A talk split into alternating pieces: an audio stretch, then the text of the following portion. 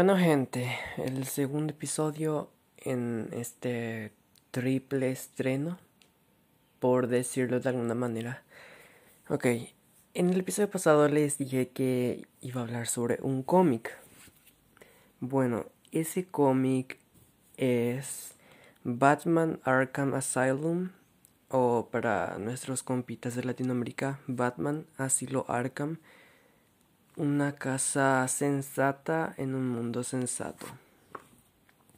Así lo dicen aquí, también pueden encontrarlo como una casa seria en un mundo serio. Mi edición es está imprimida en español de España, así que van a corríjanme si me equivoco en algunas citas que haré. Ok, les voy a dar una pequeña introducción al cómic antes de empezar.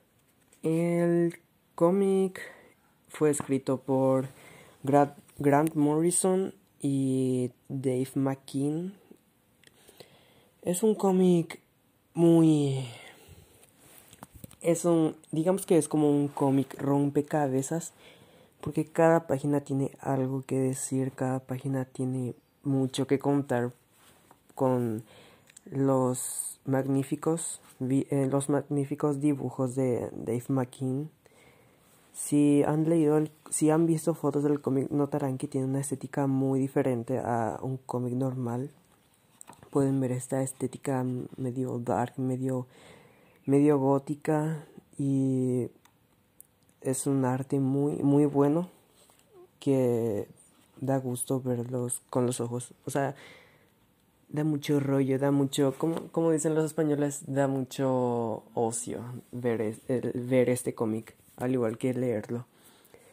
Ok, les voy a decir de qué va el cómic. El cómic va de que el Joker toma el control del asilo Arkham y reta a Batman a pasar una noche con ellos en el asilo.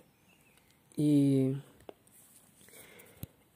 yo no me voy a centrar tanto en la historia, o sea, sí voy a tocar algunos pequeños fragmentos de la historia, pero más o menos voy a centrarme en el significado oculto o las en lo que se en lo que se inspira Grant Morrison al escribir este cómic. Ok, em, empezando el cómic tenemos una cita de el cuento de Alicia en el País de las Maravillas. A ver, déjenme encontrarlos y se los leo. Aquí dice, y cito. Pero si yo no quiero estar entre locos, comentó la niña. Ah, pero eso no puedes evitarlo, dijo el gato. Aquí estamos todos locos. Yo estoy loco y tú también. ¿Y cómo sabes que estoy loca? preguntó Alicia. Tienes que estarlo a la fuerza, le contestó el gato. De lo contrario, no estarías aquí. Fin de la cita. Lewis Carroll, autora de Alicia en el País de las Maravillas. Así es como comienza el cómic. Ok, este cómic trata más sobre los demonios internos, más que nada de Batman, nuestro héroe, y el segundo protagonista del cómic que es Amadeus Arkham, el, el fundador del asilo. Ok, estas dos historias se cuentan se cuentan paralelamente Digamos que en cierto punto empieza la historia de Amadeus Arkham, luego la de Batman y así va cambiando. Esos dos tipos son nuestros protagonistas y la historia se centra en que estos sujetos tienen que enfrentarse a sus respectivas sombras. ¿Qué es la sombra? La sombra es una teoría del psicoanalista Carl Gustav Jung es todo eso que no nos gusta, ah, lo que no nos gusta de nosotros mismos. Por ejemplo, digamos que eres creído, por así decirlo, creído. Puede ser cualquier cosa, desde algo como ser creído o algo más más fuerte como no lo sé, la pedofilia. La teoría de la sombra implica en que tienes que hacer un psicoanálisis de ti mismo y ver todos tus defectos y aceptarte como eres. Porque de lo contrario eres serás como una persona incompleta y toda esa energía negativa acumulada te destruirá eventualmente. Y Carl Gustav Jung eh, invita a tomar de la mano a nuestra sombra y llevarla con nosotros. No, no quiere decir que si tienes impulsos de, de ira, no significa que si tienes impulsos de ira debas ir a golpear a todo el mundo, sino aceptarte como eres y no tratar de esconder eso que eres, sino que decir, hey, yo soy así, me acepto como así y ya. Y se nota que es que tiene mucha inspiración de la teoría de la sombra porque literalmente este psicoanalista tiene un pequeño cameo en el cómic ilustrado magistralmente. Está muy hermoso el arte del cómic, lo tengo que repetir varias veces. Y también la teoría de la sombra implica el acto de la proyección. ¿Qué es la proyección? La proyección es proyectar los males que los males de uno mismo hacia las demás personas. Por ejemplo, si yo soy orgulloso, puedo aplicar el acto de la proyección sin darme cuenta y acusar a alguien de ser orgulloso, a pesar de que yo soy el que tiene esa esa esa cualidad, por así decirlo. Eso es una de las cosas que hace Batman. Por ejemplo, Batman acusa a todos sus villanos de ser locos, cuando él constantemente se cuestiona si sus actos tienen cordura, porque ¿quién combate el crimen con un disfraz de murciélago? O sea, eso es eso es de locos. Y nadie sabe si em, em, Bruce Wayne se convirtió en Batman porque, porque estaba aburrido, qué sé yo. Una de las cosas, una de las teorías que siempre andan rondando ahí por internet es si Batman está o loco porque fue traumado por la muerte de sus padres y eso es un golpe duro para un niño. Ok, dejando eso aparte. Él aplica el acto de proyección en todos sus villanos. Los hilda de locos y todo eso, bla, bla, bla. Pero ahora lo ponen en jaque porque él tiene que pasar una noche con todos esos locos en el asilo Arkham. Y aquí entran otros personajes como el Joker y Harvey Dent, dos caras. En una parte del cómic, el Joker le hace un pequeño juego con Batman al darle unas cartas que son el test de Rorschach. El test de Rorschach es un test que usaban los psicólogos para definir más o menos el comportamiento de sus pacientes. Son esas, esas tarjetitas que normalmente vemos en las películas que están en blanco y negro y tienen un dibujo abstracto y nos preguntan ¿qué ves en esta imagen? bla bla bla bla. Ok. Él le dice en que ves ahí, le muestra y Batman ve un murciélago, pero él niega, responde con una negativa diciendo que no ve nada.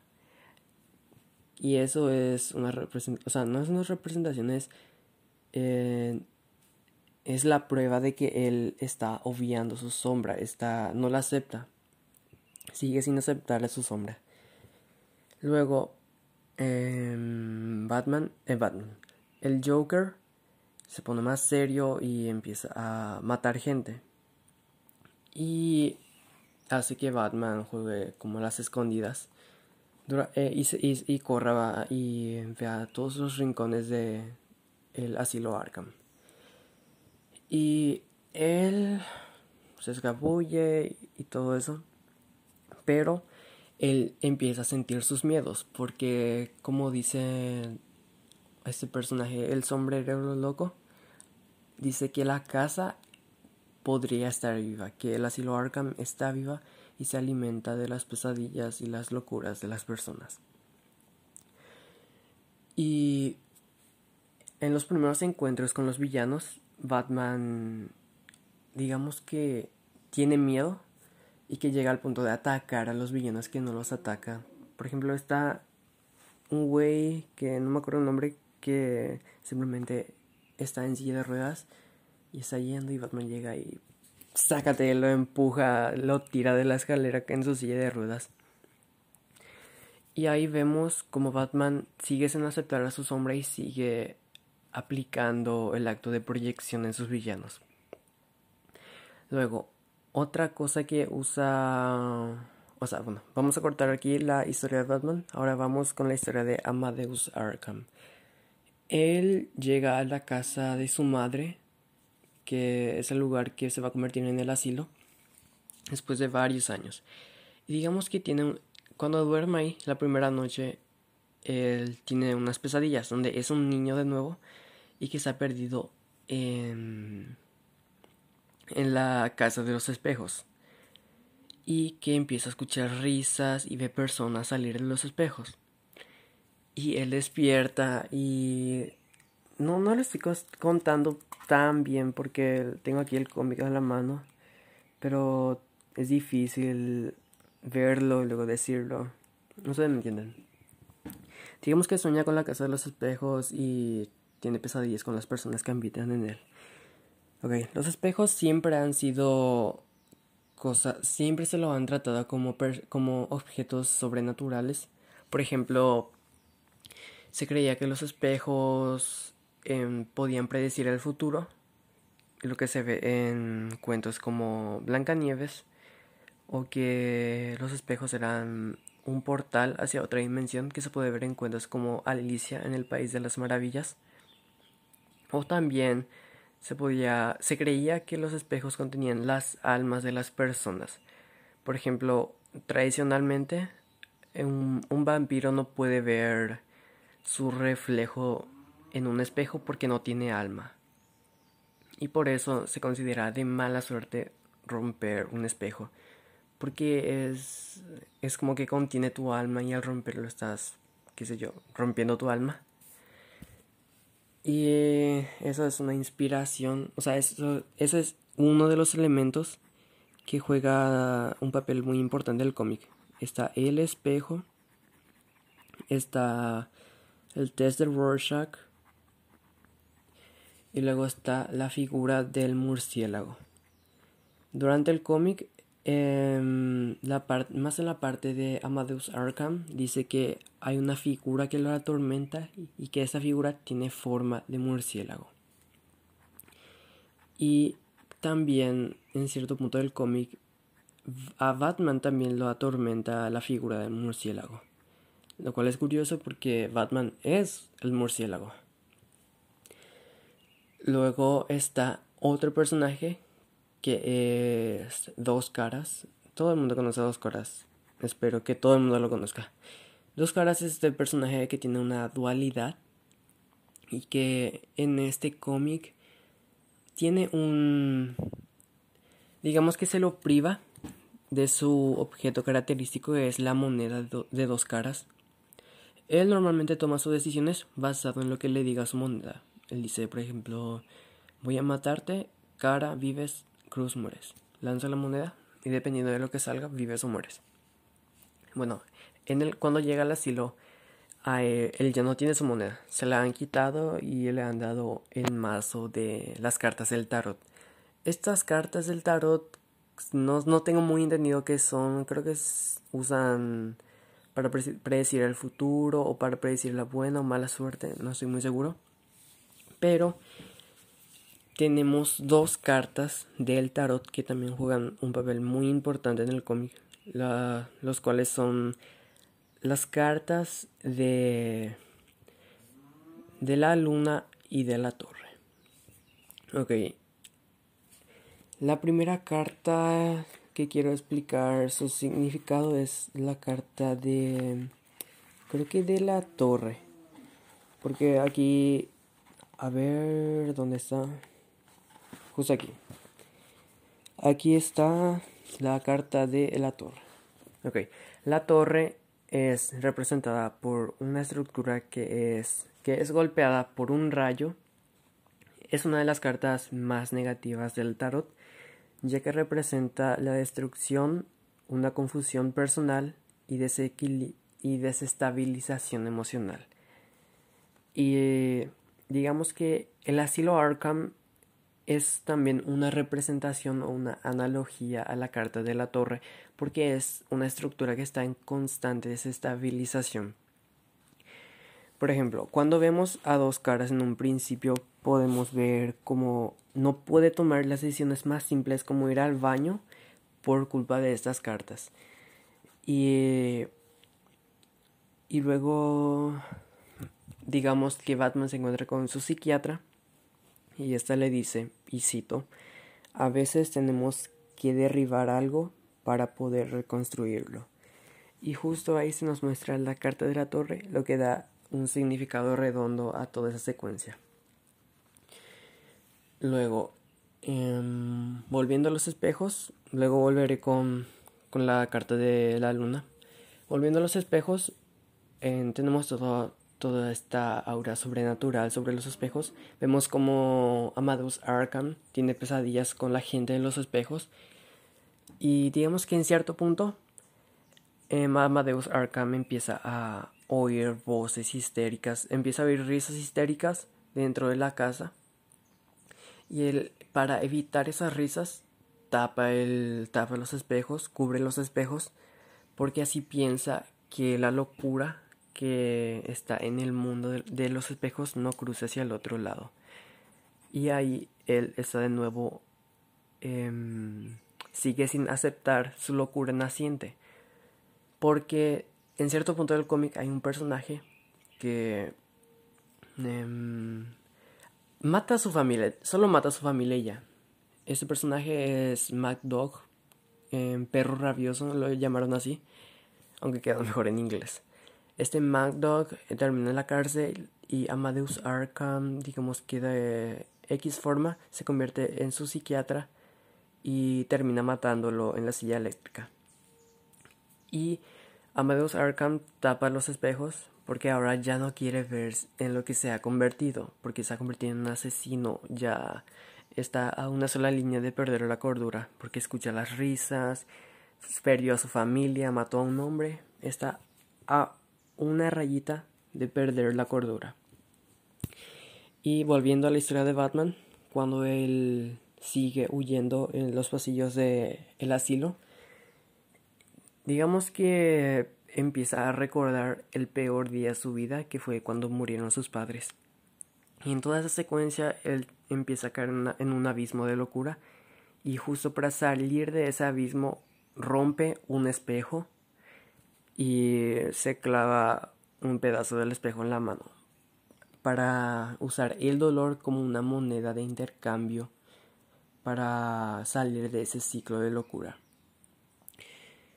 Luego, digamos que se encuentra con con Killer Croc, el cocodrilo, que es un personaje ultra poderoso, es este güey que tiene forma de cocodrilo, que tiene fuerza sobrehumana. Y él tiene que pelear con él para poder liberarse. Y empieza perdiendo y ya no puede más porque está en este, este lugar lleno de locura. Él está cayendo en la locura y está perdiendo contra este tipo. Luego, digamos que empieza a tomar la cordura y justo cuando cae un rayo y digamos que no, se muestra em, explícitamente en el cómic, pero cae un rayo y digamos que eso es una analogía de la carta de la torre que ahora em, de nuevo está en, en desestabilización y ahí Batman empieza a recobrar la fuerza, sigue teniendo miedo pero ahora ya puede mirar a su sombra y enfrentarla y digamos que, que ya pierde el miedo y dice algo como, ah, digamos que ve a su sombra y ya, ya está, ya se siente uno mismo. Y, y cito, dice algo como, debo, debo enfrentarme a mí mismo para probar que sigo vivo. Es algo así. Y gana, por fin gana. Ya sé, estoy sonando muy muy entrecortado, pero es porque aquí tengo el cómic y luego aquí tengo mis notas de mi investigación y tengo que estar cambiando y leyéndolos y todo eso. Como saben, este es un podcast que está hecho con diversión, para divertir y para entretener. Así que téngame paciencia. Bueno, Batman sale de la locura, ya puede ver a su sombra, ya es una persona completa. Luego, llega y se encuentra con, con el Joker. O sea, pasan un montón de cosas antes, pero eso lo voy a saltar porque quiero que lean el cómic. Y digamos que, que se encuentra con el Joker y dos caras. Luego, digamos que el Joker le da a Harvey Dent su moneda y tiene que decidir si Batman se queda en el asilo o se va. Bueno, aquí abro un paréntesis para explicarle el significado de la otra carta que es la carta de la luna. Ok. La luna es representada por... La luna es representada por una luna que se encuentra entre dos torres mientras que dos figuras caninas. A veces son un perro y un lobo, pero a veces también suelen ser solo dos perros. Estas dos figuras caninas la vienen en el centro. Así es como se representa la carta de la luna. La carta de la luna representa la ilusión, el pensamiento subconsciente, el miedo a lo desconocido y el umbral que separa nuestro mundo del otro. Es este último significado que es el umbral que separa nuestro mundo del otro se complementa con el significado de los espejos.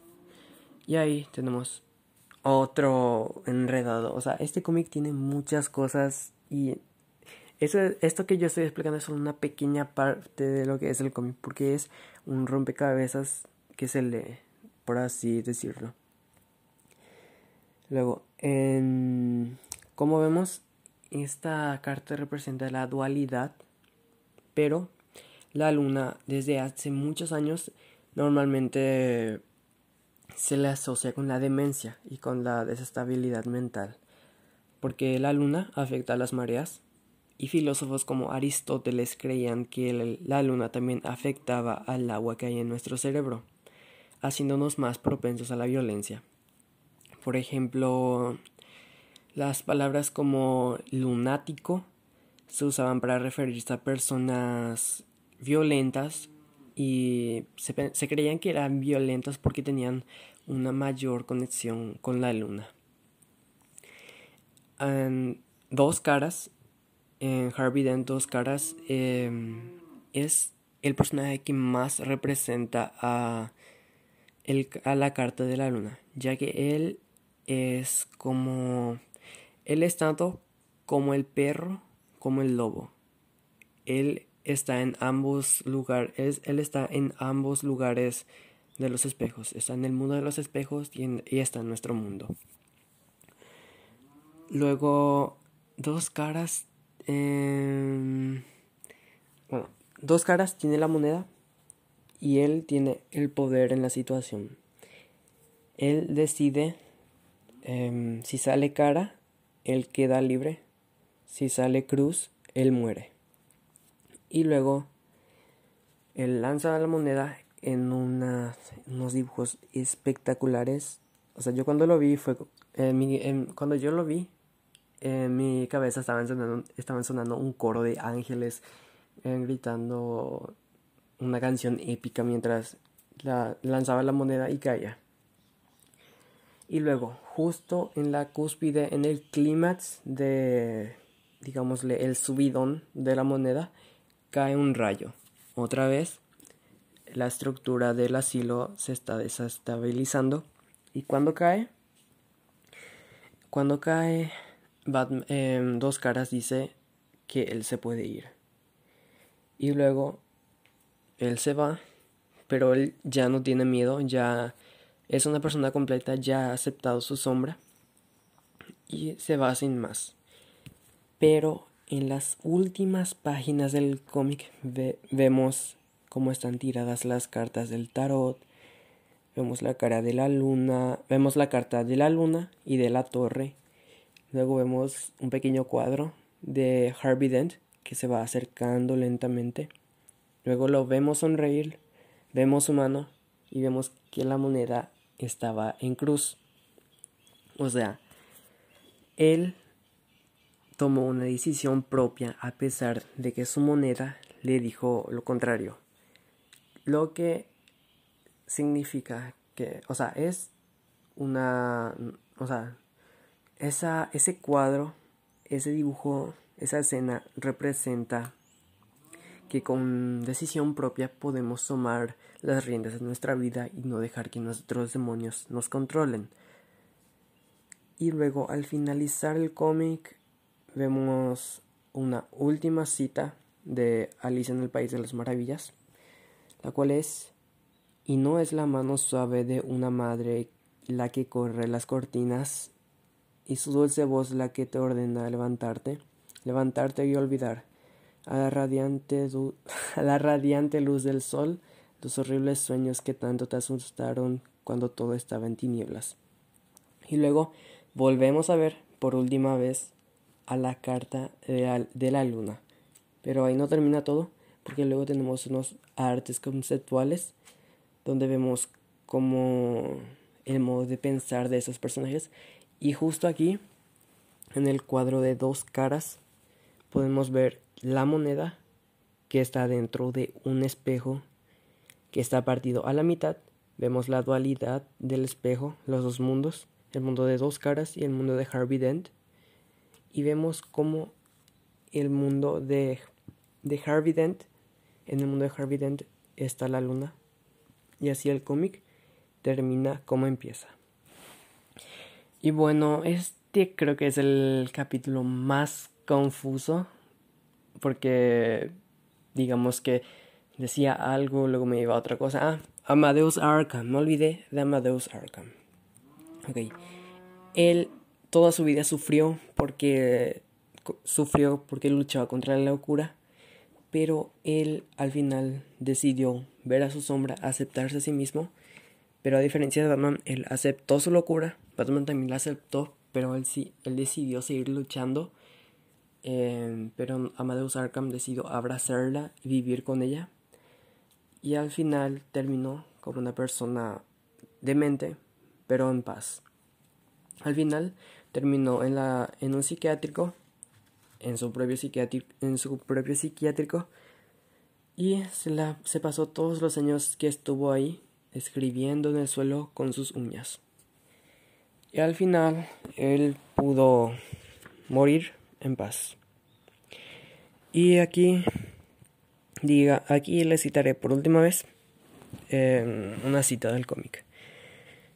Ahora veo la virtud que hay en la locura pues este país no sabe nada de, leyes ni de límites.